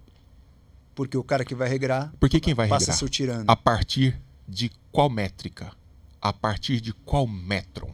O que é que nós não vamos aceitar em hipótese alguma ser dito? Insisto, eu não estou falando de ação. O universo ético é o universo da ação. Tá. Se o cara saiu da fala e foi agredir uma mulher, se o cara saiu da sala e fo- da fala e foi agredir um negro, pau nele Sim. pau nele, cadeia, prisão, tem que sofrer o inferno. No universo da fala, os caras prenderam um deputado federal aqui em Brasília porque ele entrou, falastrão, um Zé Bosta, entrou numa live e começou a falar ai cinco, porque ministro do STF tem que tomar uma surra de vara e não sei o que, manda prender. Por quê? Porque o cara é pró AI-5? Então vem cá, você pega um libertário, que é mais defensor da liberdade ainda, mais agressivo do que um liberal. Tá. Ele quer o fim do Estado, Sim, ele sim, quer o fim sim. da democracia, Sim. ele quer as pessoas convivendo sem nenhum regime centralizado. Se você elege um libertário deputado federal e ele sobe na tribuna e faz um discurso contra a democracia, tem que prender? É complexo. Tem que prender? Não. Então percebe? A, a liberdade de expressão, ela existe para que nós passemos por um processo civilizatório. Tá. E o processo civilizatório, ele tem que contemplar tudo aquilo que está sendo pensado na sociedade. Não tem nada mais lindo do que identificar um cretino sendo cretino. Um racista sendo racista. Ah, você é racista, velho? Você pensa desse jeito aí? E eu quero que você diga livremente. Ah, então você é racista? Velho, você nunca vai chegar perto da minha família, e você nunca vai entrar na minha casa, eu nunca vou ser seu amigo, você nunca vai trabalhar numa empresa minha. Agora, se ele é proibido de dizer o que ele pensa, eu não sei quem esse cara é. Eu não sei o que ele é capaz de fazer. Eu só tô varrendo a sujeira para Eu não tô eliminando a sujeira. É, e ele vai continuar fazendo por baixo dos Claro, panos, com velho. certeza. Claro. Com certeza. Então, essa identificação e mais. Por que, que eu falo de processo civilizatório? Porque muitas vezes tem coisas que são evidentes, mas tem coisas que não são. Às vezes eu estou defendendo hoje uma ideia que alguém diria, um juiz diria assim: tem que calar a boca desse, desse sujeito aí. Mas às vezes é a ideia que daqui a 50 anos todos nós estaremos celebrando como um modo de ser da nossa sociedade. Total. Isso aconteceu a humanidade inteira, né? inteiro. Tempo inteiro. Aristóteles, quando falava, Platão, quando falava, Sócrates foi morto pelo que falou. Sim, sim. Sócrates foi morto pelo que falou. Foi o primeiro cancelado, assim. Jesus histórico foi cancelado pelo que falou, pelas ideias que levou. Depois, no eixo da civilização, nós adotamos aquilo como valores primordiais. Então, eu sei que é muito ruim ouvir coisas escrotas, machucam e tudo, mas é da vida. A vida passa por aí. Ouvir coisas estúpidas e, sair de perto. Mesmo que seja um potencial muito muito tênue, né, entre o discurso e a ação, porque a ação não necessariamente vem dele, mas às vezes de seres que poderiam ser chamados talvez de não tão capazes de controlar a cognição, né? Mas É. quando a gente Mas é, aí é preciso que o cara pague pela sua incapacidade. Se eu digo assim, olha, pense aqui bem, será que não é interessante você pular dessa janela do décimo tanto andar e não sei o que e tal? O cara fala assim, ah, é mesmo, né? E pula. Mas isso acontece, por exemplo, aconteceu um negócio da baleia azul, lembra dessa, dessa história da baleia azul? Não, é. que era o desafio da baleia azul, que era o Ah, desafio na ah, internet e é, tal. nossa. Então, vinha os caras mestres lá, Ah. pegava a criancinha inocente e fazia a criança se matar, cara. Exatamente. Então, mas é isso que eu tô falando. Se esse caso, por exemplo, que levou a, a pessoa à ação, foi um bom exemplo que a gente lembrou aqui. Esse foi bom. Então, se levou a pessoa à ação, esse cara não deveria ser condenado pelo discurso? Se você pega um sujeito que é objetivamente hipossuficiente, faz sentido. Mas, Se você mas pega você uma não Tem, criança- você não tem uma métrica para saber isso na, na, na população. É, né? não tem. Por isso que, assim, na média, é melhor você não mexer com isso. Vamos lá, o que eu tô querendo dizer? É muito mais simples você educar o seu filho. Sim, Lembra do, sim, do, casco. princípio Sim, histórico? Sim, sim. É esse. É muito mais simples você dizer assim, ó. Meu filho, você vai enfrentar nesse mundo gente tão besta, gente que faz isso, gente que faz aquilo, gente que diz aquela coisa, gente que diz aquela outra coisa e tudo. E a melhor forma de agir diante disso é isso aqui, ó. Você desliga e faz. Outro dia eu vi um vídeo tão bonitinho. Os meninos estavam tendo aula na escolinha online. E. É, bra- brasileiro tem umas coisas malucas. Ent- uns caras começaram a entrar nos chats de aula para fazer nude. E, e transmitir filme pornográfico. Pensa isso, velho. Os caras são loucos, é psicopata. E era uma molecadinha um- de 7, 8 anos cara. tendo aula. Nossa Aí, sabe o que a molecada fez, cara? Na hora que entrou, é lindo o vídeo. Falou, professora, invadiram o nosso chat.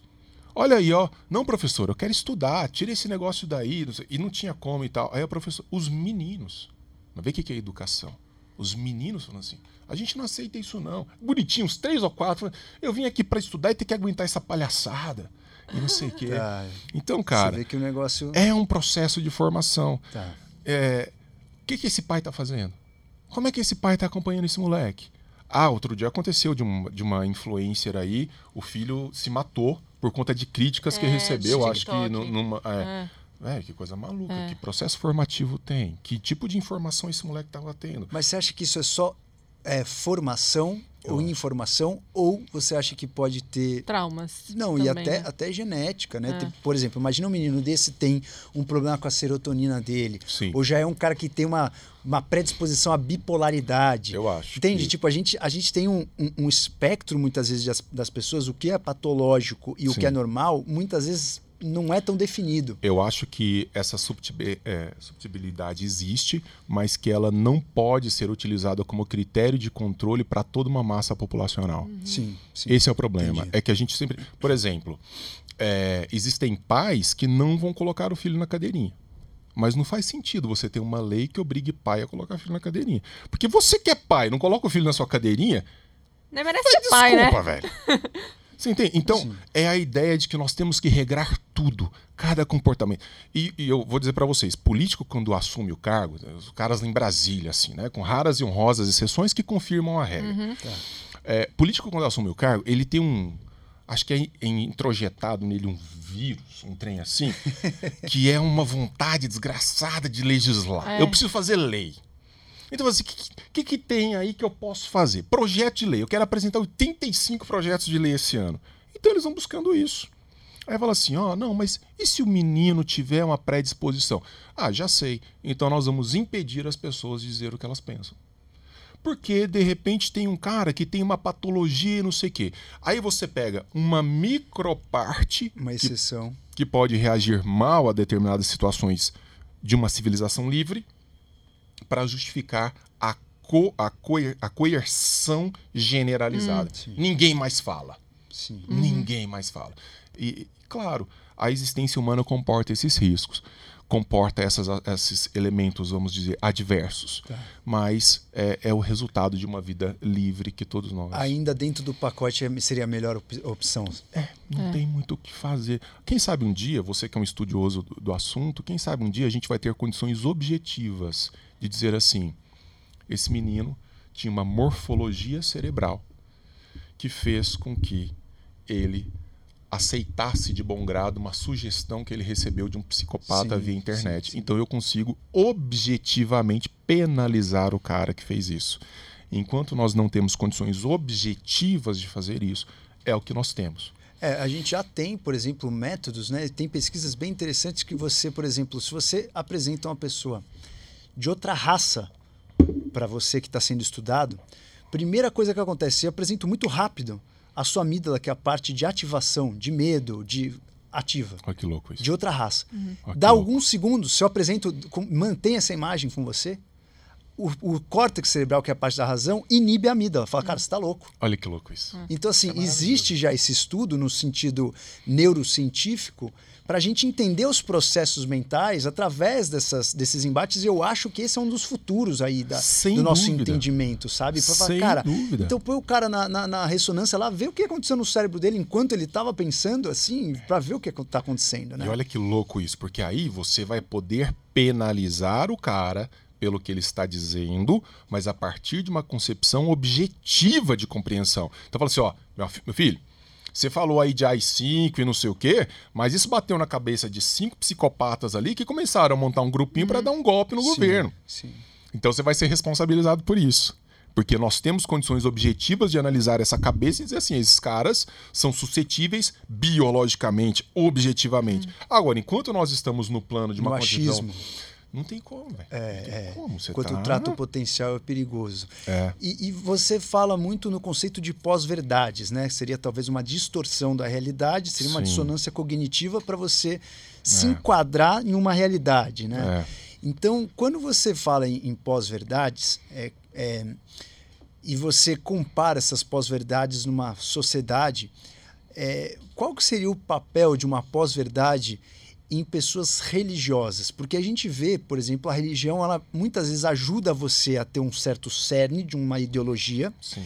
mas muitas vezes ela faz você sempre achar que aquilo é o, o- jeito de ver o mundo e o outro cara está errado. Sim.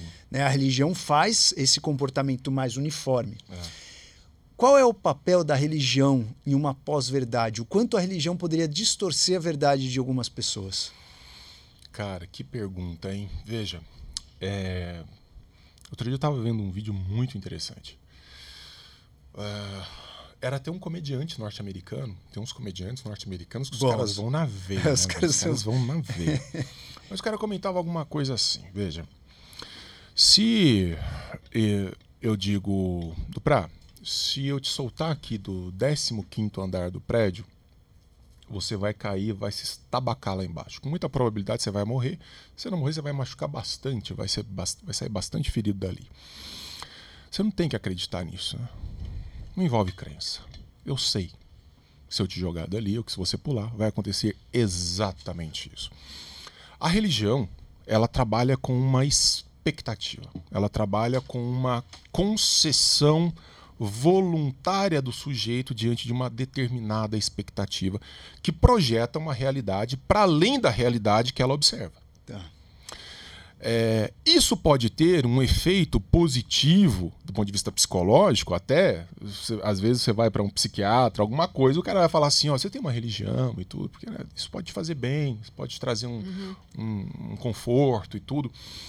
No entanto, isso pode ser muito, e frequentemente o é, muito mal utilizado.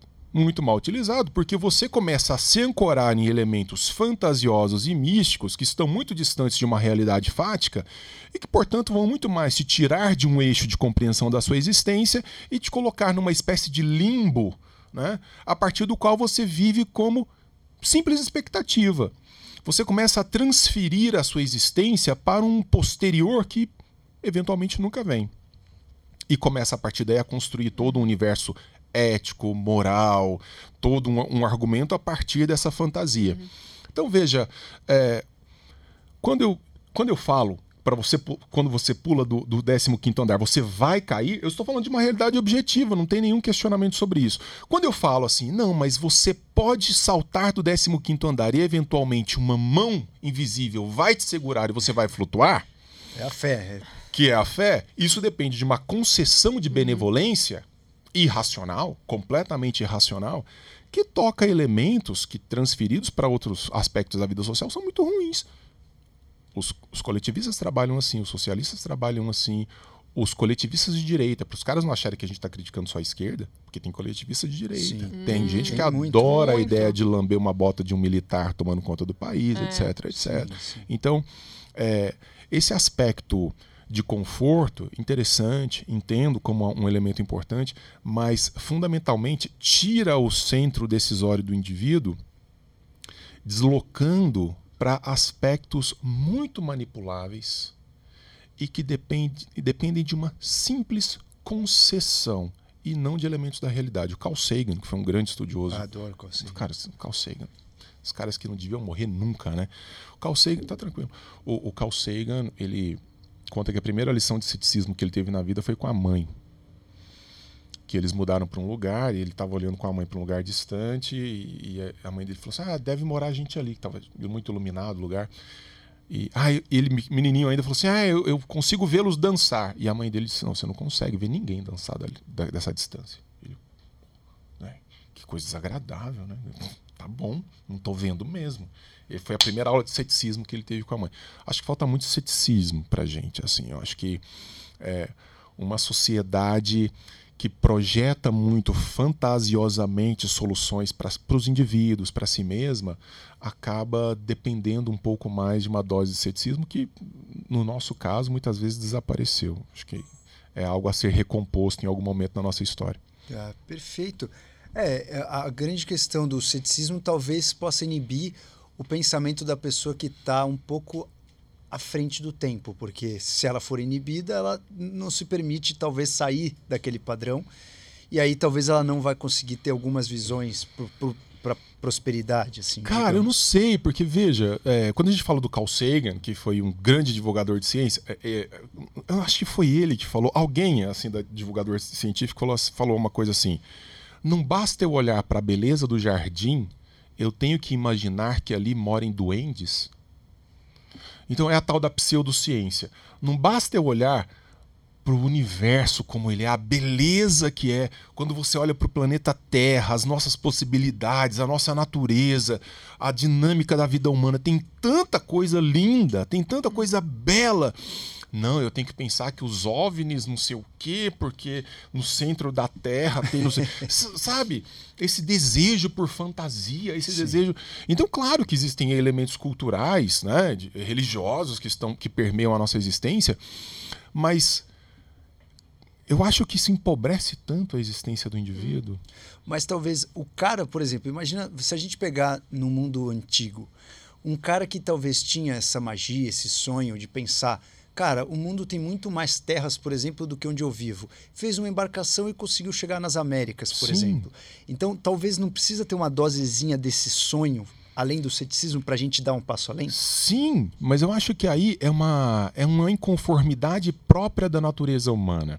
Outro dia, acho que foi até, não sei se foi numa palestra, onde eu falei, eu uma vez fiz uma entrevista com o cara que até então era o maior estudioso de história da filosofia antiga no mundo, um italiano chamado Giovanni Reale. Fiz uma entrevista com ele e falou: Denis, todo homem é homem viajante. Nós estamos aqui é, homo viator. E só viaja porque há incompletude. Um ser satisfeito, um ser pleno, cheio, ele é imóvel. Porque ele não precisa de mais nada. Por que, que a gente acorda cedo, a gente faz planos, a gente busca, a gente trabalha, a gente estuda, a gente casa, a gente descasa, a gente corre? Por que, que a gente faz tudo isso? Porque nós somos seres com um vazio que se pretende preencher. Só que ele não é preenchível. Ele não é preenchível. Então não existe esse cara. Eu me lembro da minha, da minha avó em estado terminal, tomada por câncer no, no hospital, sem nenhum prognóstico de sair, nada. Falei assim, meu neto, quando eu sair daqui, não sei o que, não sei o que. 90 anos, quando eu sair daqui. Nós somos seres que estão sempre, sempre. Meu avô, situação idêntica. Quando eu sair daqui, eu vou montar uma barraquinha de não sei o que. Tomado por doença. Então, é, essa tentativa de preenchimento é como quando você está com fome. Você pode muitas vezes enfiar comida não nutritiva dentro, vai te, te uhum. dar a sensação de saciedade. Não vai te nutrir. Sim. sim. Então, é isso. O que, que você está colocando para dentro? Fantasias, ilusões? Eu respeito. Mas talvez você possa qualificar um pouco mais aquilo que você está colocando para dentro, que pode às vezes não te saciar, porque essa é uma condição humana. Perfeito. Essa é uma condição humana. Então, melhor ter menos com mais qualidade sem projetar uma coisa que está para além da minha compreensão. Por isso que eu sou um agnóstico, tá? Eu não sou ateu. Eu não falo assim, Deus não existe. Porque a mesma incapacidade que eu hum. tenho para afirmar a existência de Deus é a incapacidade que eu tenho para afirmar a sua, a sua não existência. Então o agnóstico diz assim: bom, eu não tenho o aparato necessário para dizer se ele existe uhum. ou não. Portanto, eu me abstenho de dizer se ele existe uhum. ou não. Uhum. Sim. Agora, se ele se apresenta de alguma forma. Não, mas ele se apresenta na sua vida, você precisa acreditar. Desculpa, assim, os meus padrões de avaliação são outros. Uhum. Agora, se você se sente tocado, o problema é que daí entra, voltando à questão da pós-verdade, é que essa não é uma concepção só implicada, imbricada na religião. Isso entra na política, isso entra na vida social. E aí é onde dá uma merda monstruosa. É. Sim, sim. Ainda mais se cruzam né, ideologias diferentes. É, total. Você vê comportamentos religiosos no mundo da política e não tem nada mais idiotizante do que a paixão política, do que a cegueira religiosa de natureza política. Você vai a Brasília, em determinados momentos né, do dia, o cara tá lá de, de frente ao Palácio do Planalto com a vela, assim como se tivesse. Vocês não lembram do Lula preso na cadeia sim. na época do sim, Natal? Sim. Todo mundo assim. É, o próprio Bolsonaro faz isso também. né? deificando, É. deificando a persona, né? Então, eu entendo que tenha pessoas que dependam É. disso para sobreviver, mas eu não digo que seja o melhor caminho, não. Agora, por falar nisso aí, para finalizar, o que, que um liberal faria num segundo turno de 2022, Lula versus Bolsonaro? Ah, pular do 15, né? que a gente tem certeza Ajuda a gente aí, professor, pelo amor de Deus, dá uma luz. Acho que é melhor. Olha, de verdade, é... Eu pularia de verdade, é isso. eu faria de ver- é isso, é isso. Valeu, foi um Show, prazer. acabou.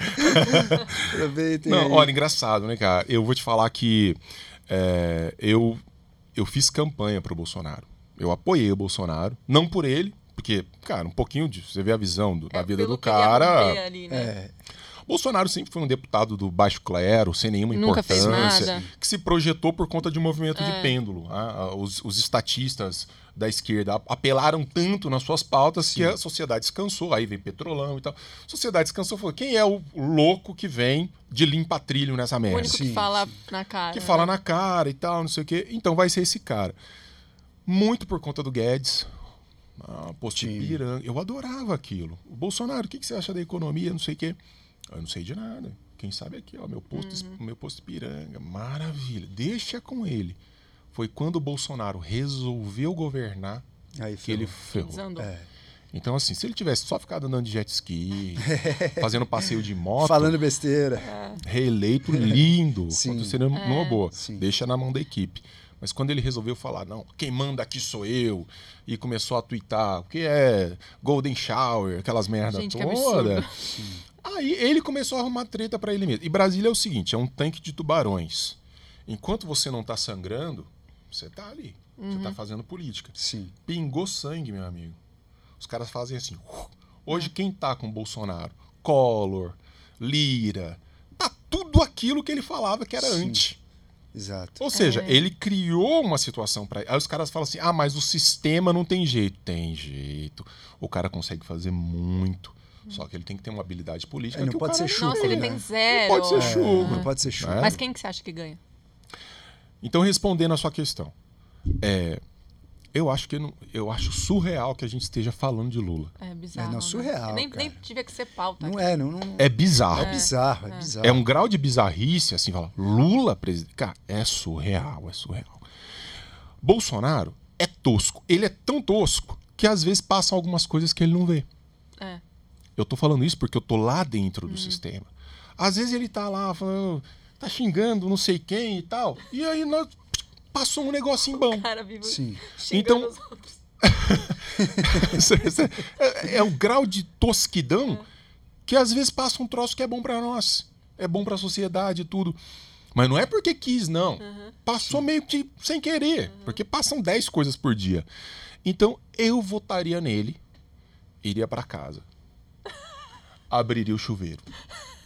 Pelado. Abraçaria o meu joelho, posição fetal. Ia chorar dois dias. Ia chorar dois dias. Desgraça, É, votei nesse Não merda, não dá pra quê. votar no Lula, Não cara. dá, entendeu? Não dá. Feliz? Não. Agora, a gente pode ficar atento aos movimentos do Moro. O que, que você acha do Moro? Moro. Mo- aquele negócio assim, você já namorou com um cara, já casou com um cara e sabe das merdas que ele é capaz. Apareceu um trenzinho diferente, os caras assim, mas Moro não é liberal, Denis. Véi, você vai falar isso pra mim, que estuda essa merda? Eu sei que ele não é liberal. Você acha que ele é um comunista disfarçado? Não, eu acho que ele é um social-democrata. É um cara que, como a pauta dele é anticorrupção, e um dos terrenos fecundos da corrupção é a coisa pública, ele vai defender algumas coisas indiretamente. Privatização, que é bom para nós. Sim, sim. dizer, ele vai defender livre mercado, porque ele vai tirar um pouco essa questão do excesso de Estado, porque é onde tem mais instrumentos de corrupção. Então, indiretamente, ele vai acabar jogando água no nosso moinho. Mas, ah, porque é um baita de um liberal. e Não, sei, não é, não vamos nos iludir.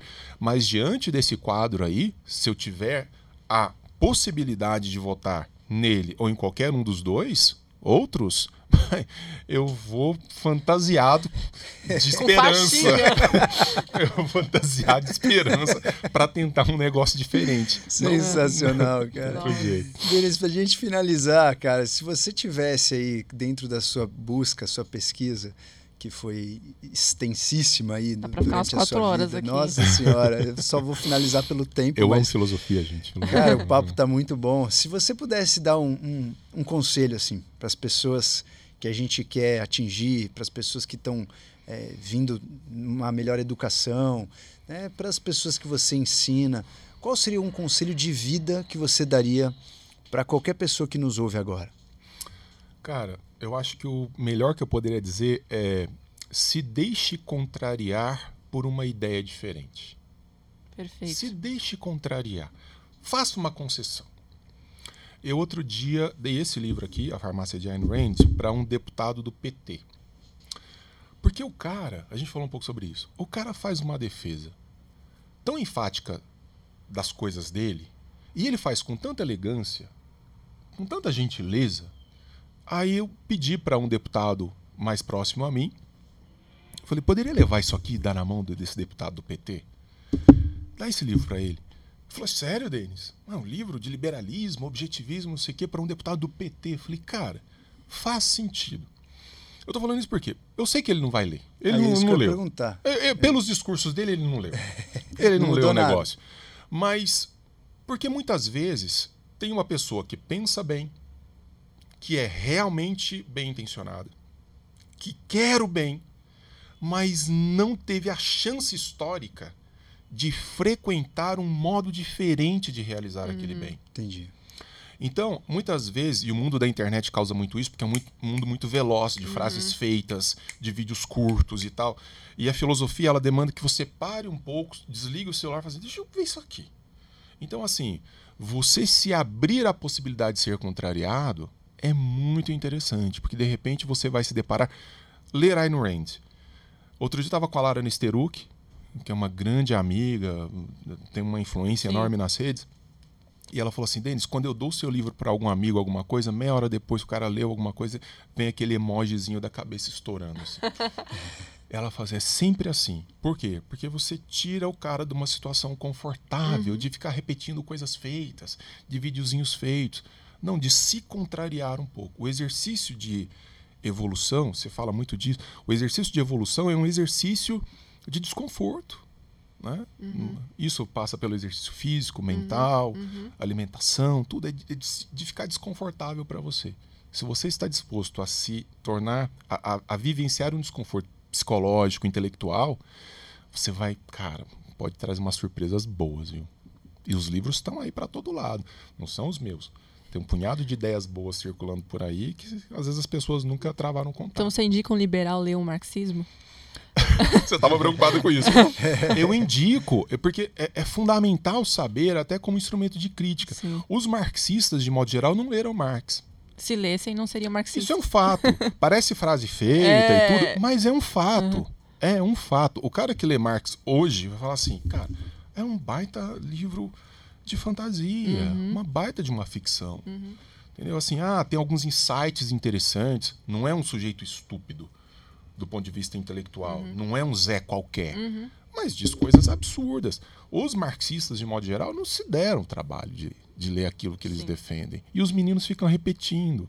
Sabe? Ah, por que isso? Por que. Cara, para de. Sai do que você vê e vai para o que você não vê. Os gregos têm uma palavra para verdade que chama-se que, que se diz aletheia, aletheia. Aletheia é um alfa privativo no começo da palavra e lethes. Lethes é esquecimento, é, é cobrir a coisa. Então a verdade para eles é retirar o véu. Então assim, retira o véu dessa coisa que colocaram aqui e lê uns troços diferentes para você ver se não mexe. Ah, tenho certeza. Eu não conheço um cara que compreendeu as teses da liberdade e foi defender coisa diferente. E para quem quer ler, que você orienta, obviamente, os seus livros e quais mais? Se, é, olha, você tem algumas coisas preciosas. Por exemplo, um bom romance da Ayn Rand, um bom, uma boa distopia da Ayn Rand, você tem ali um livro curtinho, curtinho que você vai ler assim, 5 horas, 6 horas. Você vai ler numa semana, três páginas por dia. Cântico. Tá. Tá aí, tá traduzido para o português. Cântico da Ayn A, a revolta de Atlas lá. é- A Revolta de Atlas é, gigantesco. um puta livro maravilhoso, Sim, o segundo livro mais influente da história dos Estados Unidos, etc, etc, um clássico mundial, mas é pra alguém que já tem um impulso, fala assim, não, eu quero, Quero ler esse ler. trem aqui, você tem que ter um propósito. Tá. O Cântico já é curto. Tem outro que é a Nascente, da, da própria autora, que ele é um pouco menor. Baita livro também, que lança suas ideias. Tem livros, por exemplo, uh, do ponto de vista econômico-político. Se quem quiser entender mais do ponto de vista econômico-político o discurso. As seis lições, do Ludwig von Mises. Mises, M-I-S-E-S. Então, as seis lições. São seis aulas que ele deu uh, na Argentina e que transcreveram essas aulas muito acessível, delicioso e as ideias centrais estão ali. E sigam o Instagram do Misses Brasil. Miss Brasil, que faz um trabalho. O Incrível. site do Miss Brasil é. Tem muitos PDFs gratuitos. É. Então não tem desculpa. Tá é. lá, não precisa muitas vezes nem comprar. É só chegar lá e tu, baixar. E você tem curso teu, assim, as pessoas que estão nos ouvindo aí, que querem ter mais contato com você, como é que faz? Cara, a melhor maneira é me seguir ali no Instagram. Tá. O meu é prof.denis Xavier. vai deixar na descrição do ah, vídeo. Ah, legal. É, meu nome é uma declaração de pobreza, tem dois N's e YS. é, prof.denis Xavier, com X. E ali eu falo muito sobre isso. Eu tenho curso sobre Ayn Rand. Tenho a Sociedade da Lanterna, que é uma sociedade de estudos de história da filosofia comigo. A gente Fantástico. se reúne quinzenalmente. Cara, é surreal. Fantástico. Tem 600 alunos. Animal. A gente se encontra quinzenalmente online para fazer história da filosofia. Olha, gente, fantástico. Heráclito, Parmênides. Aí, ah. Enquanto vida houver, a gente vai estudar a história da filosofia. Olha, Incrível. fantástico. Então, fantástico. assim, é um negócio. É. Mestre Denis, mais uma vez com vocês, senhores. Aproveitem e desfrutem nesse episódio. Obrigado aí por essa, esse seu tempo que você dedicou, a por honra, essa sua eloquência de vir aqui explicar tudo de uma forma muito clara, muito bacana, muito soft. Parabéns aí, obrigado por você ser que brasileiro, honra. né, para traduzir tudo no nosso idioma, porque a gente sabe que estudar filosofia na gringa não é tão simples, não né? É, a gente não. fica atrás de vários tentando passar para nossas ideias, para nossas palavras. Então ainda bem que o Denis é Brazuca, não, então eu que agradeço a vocês dele. pelo espaço, viu? Porque não é, a gente não tem tanto espaço assim para defender essas ideias, vocês sabem disso. Sim, Num sim, país sim. ainda muito uhum. que reage não sempre muito bem a essas ideias, infelizmente, mas começa a acontecer e o movimento agora é irrefreável. Ah, que você é muito bem-vindo sempre, cara, é. pelo amor de Deus. Senhoras e senhores, até a próxima com vocês.